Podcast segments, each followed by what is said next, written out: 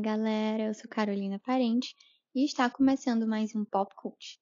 No episódio de hoje, nós falaremos sobre o Halloween e saberemos sobre as origens dessa peste e sobre como a Constituição brasileira protege a nossa tradição de Dias das Bruxas. Fiquem ligados!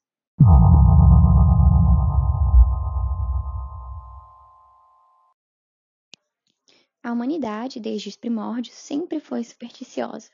Quando a ciência não existia e o conhecimento não era sistematizado, explicações mirabolantes sobre o mundo e os fenômenos naturais tomavam força entre as populações. Alguns historiadores apontam Halloween como sendo um festival pagão iniciado no século XVIII. Conhecida como Samhain, palavra que significa fim do verão para os povos célticos, as festividades duravam cerca de três dias e tinham início no dia 31 de outubro. A comemoração era em homenagem ao Rei dos Mortos, e mais recentemente foi descoberto que as festas contavam com fogueiras acesas e a celebração da abundância de comidas após o fim das colheitas.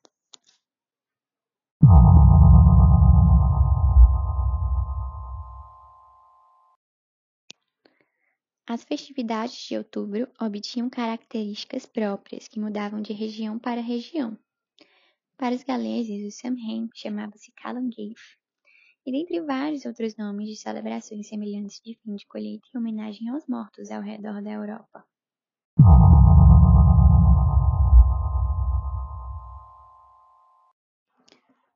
O Halloween como hoje conhecemos tomou forma entre os anos de 1500 e 1800, quando surgiram as fogueiras para queimar o joio do trigo.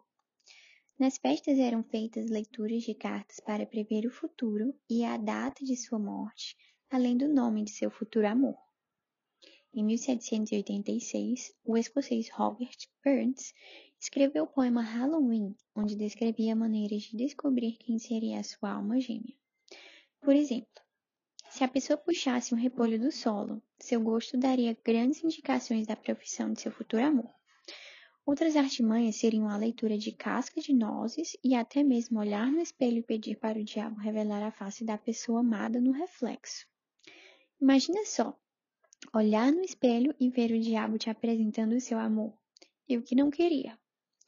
Uma das coisas que ainda é feito em alguns países é ir de porta em porta.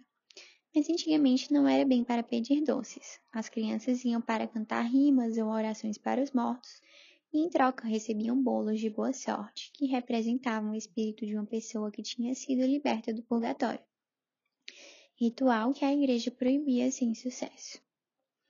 Essa prática chegou às Américas durante a Grande Fome da Irlanda em 1845. Diversos irlandeses foram para os Estados Unidos em busca de uma vida melhor e com eles desembarcou o Halloween. Com isso, houve secretismo cultural que moldou os costumes de Dia das Bruxas que existe hoje.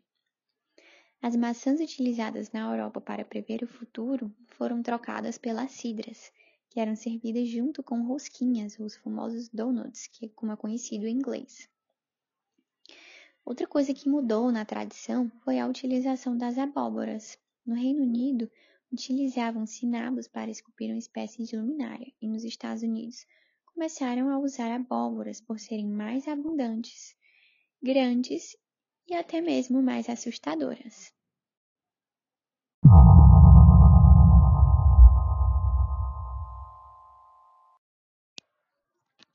Origem dessa prática vem da lenda urbana Jack O'Lantern. Um ferreiro chamado Jack, um homem mau, é escolhido pelo diabo para ir embora da terra. Como gostava muito de beber, pede ao diabo mais uma bebida e o diabo concede. Mas este estava sem moedas e solicita à entidade que se transforme em uma moeda para poder pagar. Feito isto, Jack coloca a moeda em seu carteiro que tem o sinal da cruz, prendendo assim um tinhoso, implora para sair e faz um trato de deixá-lo vivo por mais um ano. No próximo dia 31 de outubro, o diabo volta para levá-lo e este concorda. Mas antes pede que o diabo pegue uma maçã para ele. E é feito um acordo. Quando o tinhoso sobe na árvore, Jack desenha uma cruz na madeira e o diabo lhe oferece mais 10 anos na terra em troca de sua liberdade. Mas Jack pede que nunca mais seja aborrecido. E então, outro acordo é feito. Pouco tempo depois, Jack morre e tenta entrar no céu. Por ser um homem muito mau, não é aceito e vai para o inferno. No inferno, o diabo ainda estava magoado com as ações do homem e não aceita. E, em troca, dá-lhe uma chama para que possa pagar, porém em segurança. E para que a chama não se apague e ele fique para sempre no limbo, esconde a pequena flâmula dentro de um nabo.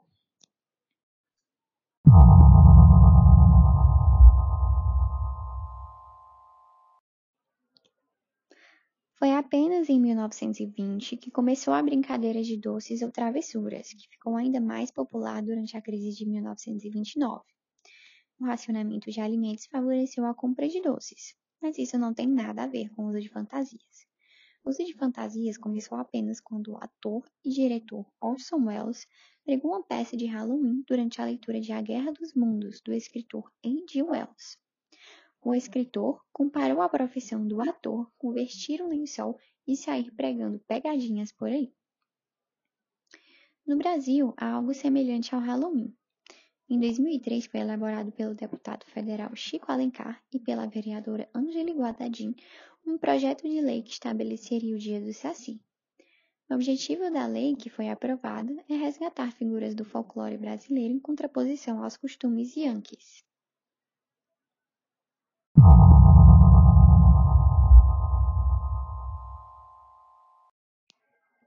Bom, pessoal, o Pop vai ficando por aqui.